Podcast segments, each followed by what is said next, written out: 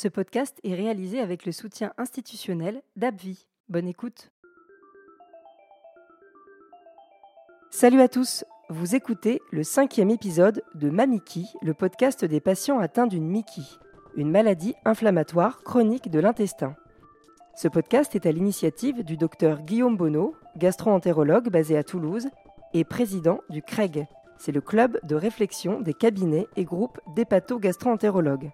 Ça fait un peu long comme ça, mais ce qu'il faut retenir, c'est que c'est un club de médecins qui soigne entre autres des patients atteints de Mickey. Moi, c'est Alexia, je suis journaliste, et tout au long de cette série, je vais vous accompagner pour comprendre votre maladie et surtout mieux vivre avec. Souvenez-vous, dans l'épisode 3 de Mamiki, le docteur Guillaume Bonneau nous expliquait ce qu'était la médecine holistique et le fait que quand on est malade chronique, on ne peut pas toujours compter sur son médecin traitant, mais qu'il faut se tourner vers des thérapies complémentaires pour améliorer sa vie quotidienne, que ce soit dans l'alimentation, la gestion des émotions ou la pratique d'activités physiques. Tout cela pour créer un cercle vertueux. Ça tombe bien, je vous propose aujourd'hui de parler des vertus du yoga pour se sentir mieux dans son corps et dans sa tête. Je suis aujourd'hui avec Katie Anjour, qui est professeur d'Hatha Yoga et yoga thérapeute. Bonjour Katie. Bonjour Alexia. Merci beaucoup d'être avec nous sur ce podcast. Je vous propose de commencer, Katie. Dans l'épisode précédent, nous avions parlé avec le docteur Feuché de la respiration en pleine conscience. Mais quelles sont les vertus du yoga quand on est atteint d'une maladie chronique? Alors, euh, pour répondre à votre question, euh, j'aimerais vous lire en fait la conclusion d'un article qui a été écrit par euh, Henri Franck. Et le titre de l'article, c'est Intérêt et limites du yoga en douleur chronique. Voici sa conclusion. Le yoga induirait une diminution de l'activité du système nerveux sympathique, c'est-à-dire le système qui gère l'activité des organes viscéraux et les fonctions du cœur et de la respiration. Donc, le yoga induirait une diminution de l'activité du système nerveux et des marqueurs inflammatoires ainsi que du stress. En outre, il améliorerait le fonctionnement cardiovasculaire. Sur le plan psychologique, les données actuelles suggèrent son impact dans les domaines comportementaux, cognitifs et émotionnels. L'antalgie, le relâchement musculaire et l'acceptation seraient également entretenus par cette activité physique régulière. La pratique méditative favoriserait le regard porté sur soi, on appelle ça l'insight en anglais, une meilleure prise de conscience des incidences émotionnelles et cognitives de la douleur, et donc une meilleure compréhension du phénomène douloureux. Voilà, alors je trouve que cette, cette conclusion sur le rapport à la douleur et l'intérêt du yoga, les bienfaits du yoga, est intéressante dans le sens où, elle reprend aussi un concept, où elle éclaire aussi un concept yogique qui part justement du cheminement dans le, dans le processus d'activation de la douleur. C'est-à-dire que quand on a mal, il y a comme un stress d'anticipation qui s'opère et le fait d'apprendre à, à se détendre, ça va désenclencher un petit peu euh, cette réaction physique et on va se préparer aussi, aussi au niveau de la pensée, au niveau de l'attitude qu'on va avoir face à la douleur. Cette euh, tradition, en fait, ce concept s'appelle le pancha kosha, les cinq enveloppes du corps. Donc il s'agit donc de voir le corps comme un tout, un petit peu comme un oignon, vous voyez, et il y a d'abord une enveloppe, une enveloppe externe qui est l'enveloppe physique constituée de tout ce que nous mangeons. Ensuite, il y a une enveloppe physiologique, c'est-à-dire euh, qui, qui, est constituée des systèmes qui font circuler la vie dans le corps. Ensuite, il y a une enveloppe mentale qui relève de nos pensées, de nos mémoires. Ensuite, une enveloppe qu'on appelle de la pensée critique, c'est-à-dire la partie de notre intellect qui va nous servir à comprendre, à discerner. Et puis enfin, on arrive à une enveloppe qui est vraiment le propre du yoga, qui s'appelle l'enveloppe de la joie c'est-à-dire un état de, contentement, de satisfaction. Voilà, donc ces cinq enveloppes constituent bah, notre, euh, notre être et forment un tout. Et elle, on explique aussi comme ça tous les cheminements qu'il peut y avoir entre les sensations physiques et les émotions, les pensées. Merci beaucoup Katie pour ce premier éclairage. Je le rappelais en introduction, vous êtes donc professeur de yoga, mais quel type de yoga enseignez-vous? J'enseigne le Hatha Yoga. C'est le yoga qui est le plus populaire en France et euh, c'est le yoga de la culture physique. Euh, dont la forme actuelle est née au début du XXe siècle à partir d'un mélange de gymnastique occidentale et de discipline orientale. Donc c'est un yoga qui propose des enchaînements pour assouplir et renforcer le corps. On va saluer le, le soleil, la lune, la terre, et puis il propose aussi des postures, des asanas qui vont nous permettre de cheminer vers un état qu'on dit sthirasukha, stable et confortable, tout en développant un sentiment de lâcher prise. Il propose aussi une méthode respiratoire qu'on appelle le pranayama, qui signifie l'expansion de l'énergie. Prana, énergie, ayama, expansion. Voilà. Donc le hatha yoga va, travailler sur ces trois aspects. Hein. C'est une pratique qui va englober ces trois aspects. Et puis parallèlement à cela, je suis également yoga thérapeute. Vous connaissez la yoga thérapie? Non, justement, j'ai hâte de savoir ce que c'est. Voilà, donc c'est un yoga moderne, hein. c'est un yoga qui euh, est apparu dans les années 20 avec euh, des, des philosophes chercheurs, des médecins, des yogis qui se sont rassemblés pour démontrer la valeur scientifique du yoga et comment aussi les techniques du yoga traditionnel peuvent être réinterprétées à la lumière des connaissances médicales. Donc j'ai été formée par un médecin indien, le docteur Bolé, qui a développé une approche du yoga autour de la respiration. Donc c'est une méthode qui va aider la personne à retrouver le contact avec son corps en adaptant les postures, en prenant des temps d'échange sur son ressenti. Donc la personne va prendre conscience de ce sur quoi elle doit lâcher prise, les tensions, les blocages, et ce sur quoi elle doit faire un effort afin de reconstruire une relation plus juste avec son corps, avec elle-même. Voilà, parmi les personnes que j'accompagne en yoga thérapie, euh, il y a des personnes qui souffrent de la maladie de Crohn, de l'endométriose, des céphalées de tension, des migraines, des fibromes, aussi des personnes qui sortent d'un burn-out, qui sont en dépression. Effectivement, c'est très intéressant de, savoir que quand on est malade chronique, on peut donc avoir recours à la yoga thérapie. Globalement, Katie, aujourd'hui, le yoga est partout. Euh, on le voit sur euh, Instagram, sur tous les réseaux sociaux. la plupart des, gens font du yoga. C'est vraiment très à la mode, mais c'est pas forcément toujours accessible. On imagine souvent des hommes et des femmes avec un corps de rêve très fit. C'est devenu euh, presque une discipline sportive très exigeante, comme un marathonien. Quoi. le yoga est-il fait pour tout le monde? Alors, bah, oui, je peux déjà répondre oui d'emblée que le yoga est, fait pour tout le monde. Maintenant, je pense que les Occidentaux ont transformé ou alors mal interprété un concept, un autre concept du yoga qui est le concept de tapas. Pas les tapas euh, espagnols hein, qu'on mange à l'apéro. Non, non, c'est euh, mais c'est rigolo, c'est le même mot, mais ça veut pas du tout me dire la même chose.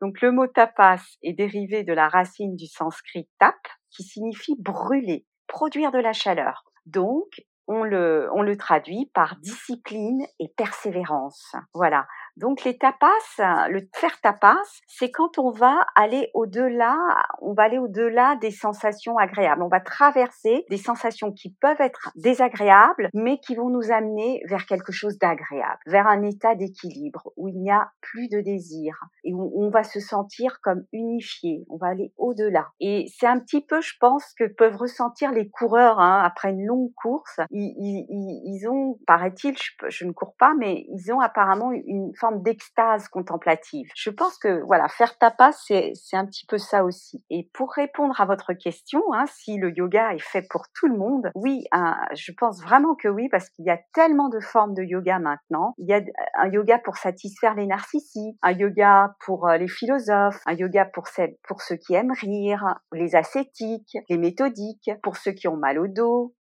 il y a un yoga pour les gens qui aiment flotter dans les airs, l'acro-yoga. Il y a un yoga pour ceux qui, aiment, qui ont une quête spirituelle. Voilà, ceux qui veulent apprendre à méditer. Voilà, ceux qui aiment le froid, le chaud. Voilà, il y a, il y a toutes sortes de yoga et il s'adapte à tous les âges, à toutes les morphologies, à toutes les tendances. Hein. Donc euh, voilà, le yoga est, totalement ouvert. Maintenant, je pense que on, devrait quand même penser à, la, à la, aux origines du yoga, c'est-à-dire ne pas oublier que avant tout, c'est une méthode d'introspection bienveillante, de connaissance de soi. Et d'ailleurs, les premiers yogis ont d'abord écouté. Effectivement, il ne faut pas oublier ça. Sur quelle philosophie votre yoga repose-t-il? Alors, euh, le yoga, les, yogas que nous pratiquons, hein, le hatha yoga en tout cas, et, euh, vient d'une philosophie qui s'appelle le samkhya. Euh, c'est un petit peu, voilà, le, yoga, c'est à la fois une pratique et à la fois une philosophie. C'est les deux ensemble. Et la philosophie sur laquelle il se base, donc c'est cette philosophie antique qui s'appelle le Samkhya et qui a dégagé deux grands principes fondamentaux pour définir la réalité. D'une part, il y a la nature, la matière qui est changeante, mobile et transitoire. Ça s'appelle la prakriti. Et puis, d'autre part, il y a une force immanente, inaltérable et éternelle qu'on appelle le purusha. Donc voilà, c'est sur cette philosophie que les, pratiques du yoga se sont construites à partir de cette philosophie. Il y a aussi un grand philosophe qui s'appelle euh, Patanjali, un grand sage, qui est le premier codificateur du yoga et qui s'est largement inspiré de cette philosophie pour écrire les sutras, les yoga sutras. C'est un livre qui est assez euh, ardu à lire, hein, qui est très euh, philosophique et qui s'intéresse surtout au, à, à voir comment la conscience s'organise. Donc il n'est pas tellement, euh, il ne va pas parler vraiment de la pratique que nous, nous avons, une pratique qui est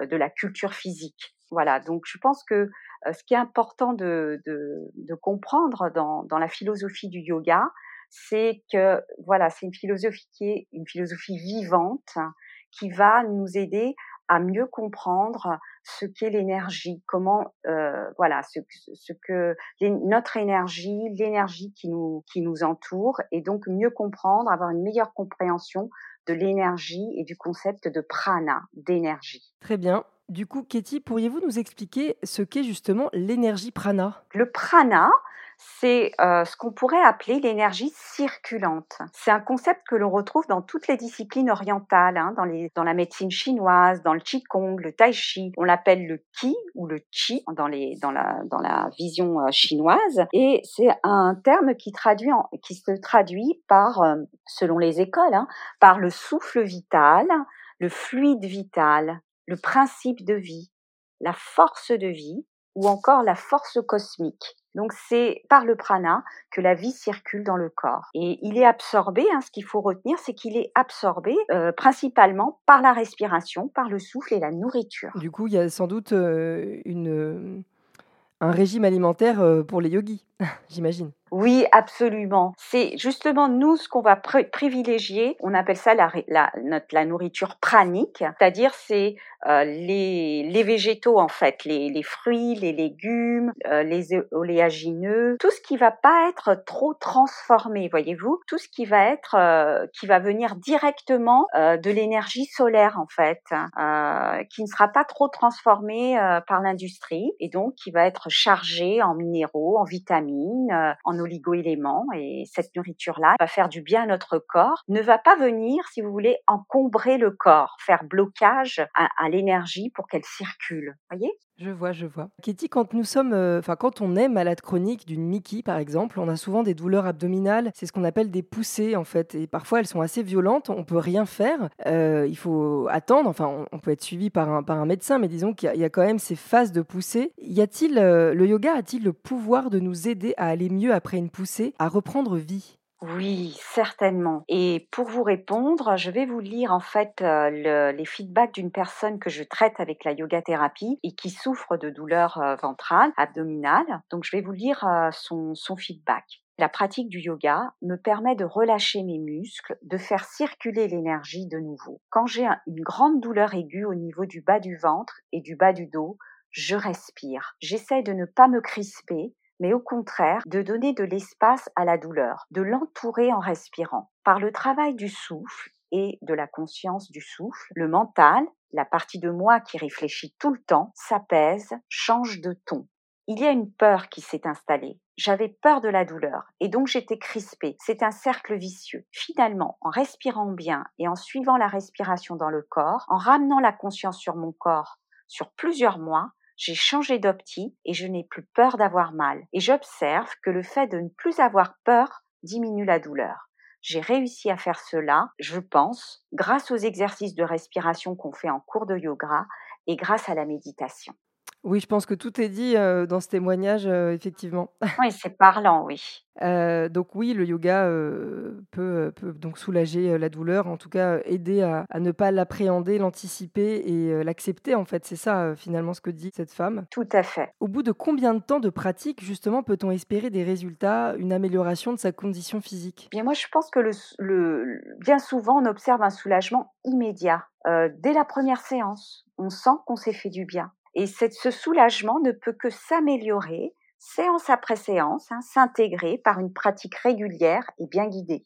Alors avec le confinement, heu, je sais que c'est un peu compliqué là de suivre des cours de yoga, mais en fait, une pratique, heu, en visio est tout à fait bénéfique et tout à fait efficace parce que, heu, la personne peut suivre la voie du professeur et heu, je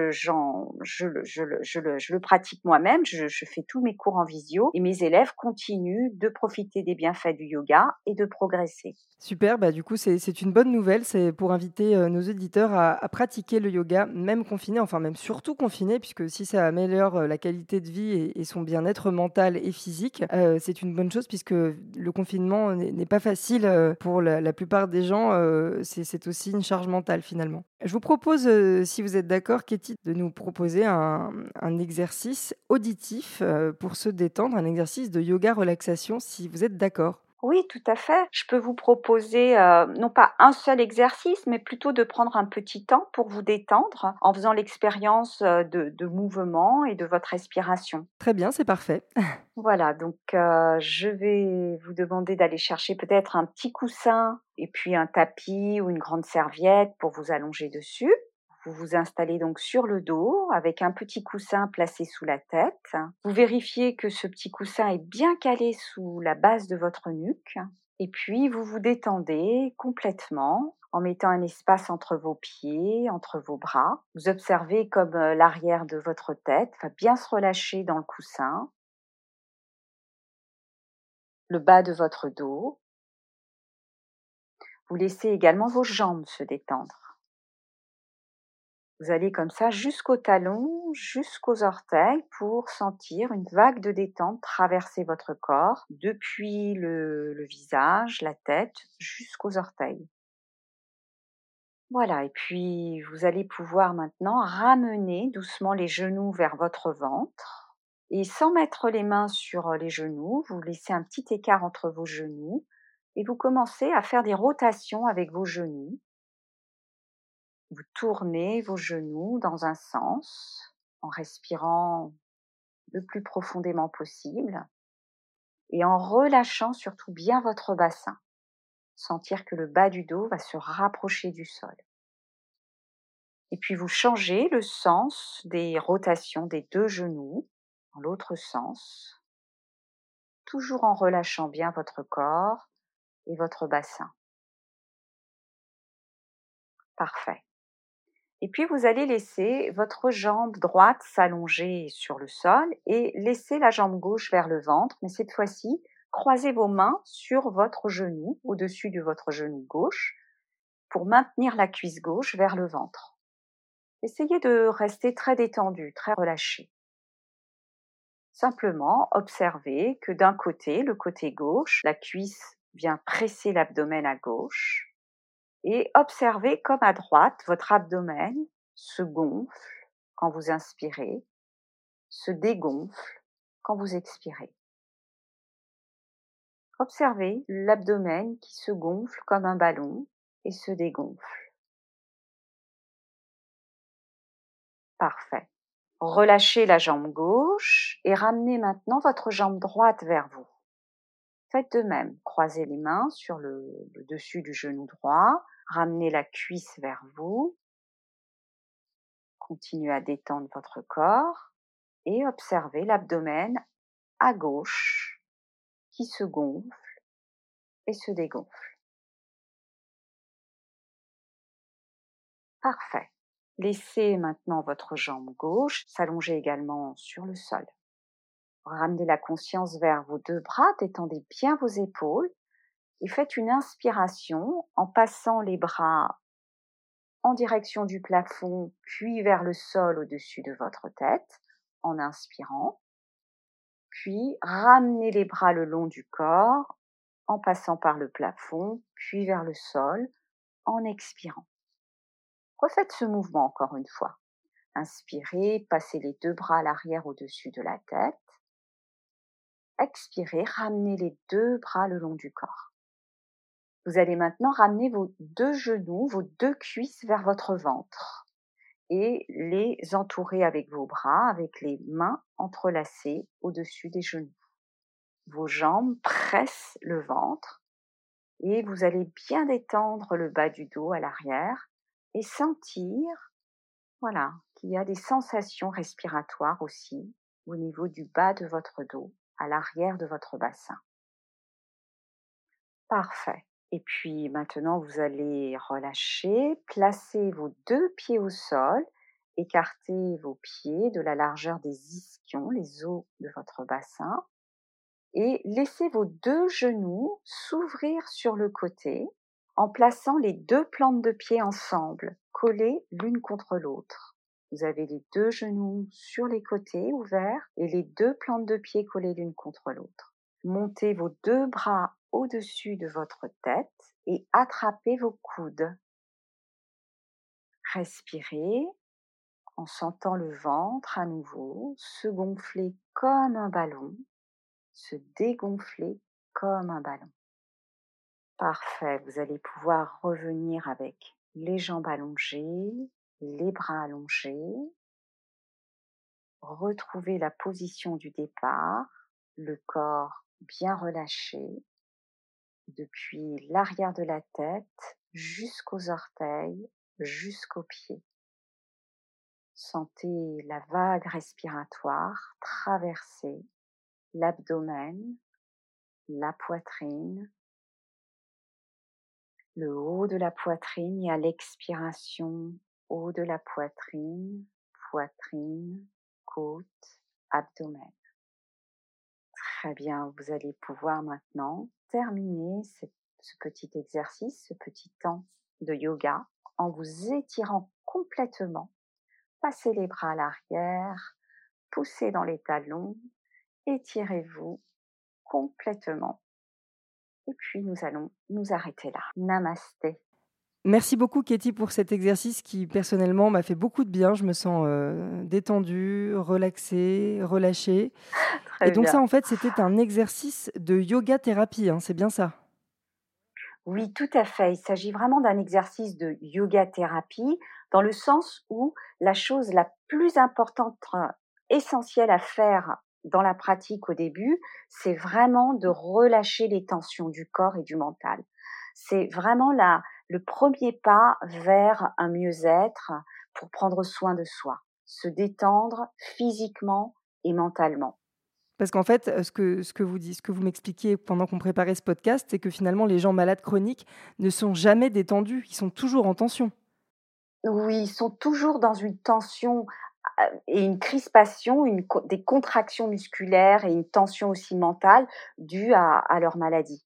Et donc, il est vraiment important d'agir sur le système nerveux et d'amener ces personnes à comprendre qu'elles peuvent avoir, elles peuvent agir sur ces tensions, sur ces contractions musculaires et sur cette, euh, ces, ces tensions aussi mentales. Très bien, merci beaucoup Katie. Donc la yoga thérapie est tout à fait adaptée quand on est malade chronique, ne pas l'oublier et puis peut-être faire cet exercice euh, chez vous euh, pour déjà en bénéficier euh, des, premières sensations de, cette, de ce yoga thérapie. un grand merci, Katie, bah, pour ce, podcast Yoga Thérapie et Hatha Yoga, les bienfaits quand on a une Mickey ou plus largement une maladie chronique. je rappelle que le podcast est disponible sur le site du CREG, cregg.org, craig.org, mais également sur toutes les plateformes d'écoute. Apple Podcast, Deezer, Spotify, SoundCloud, Google Podcast. Vous avez l'embarras du choix. Ce podcast est produit par Capella Productions. Et vous, Katie, si on veut vous joindre, euh, comment on fait? Eh bien, vous pouvez euh, m'envoyer un email à cet email contact.sadhanayoga, S-A-D-H-A-N-A, yoga tout attaché, gmail.com. Très bien, merci beaucoup. Et d'ici là, Prenez soin de vous.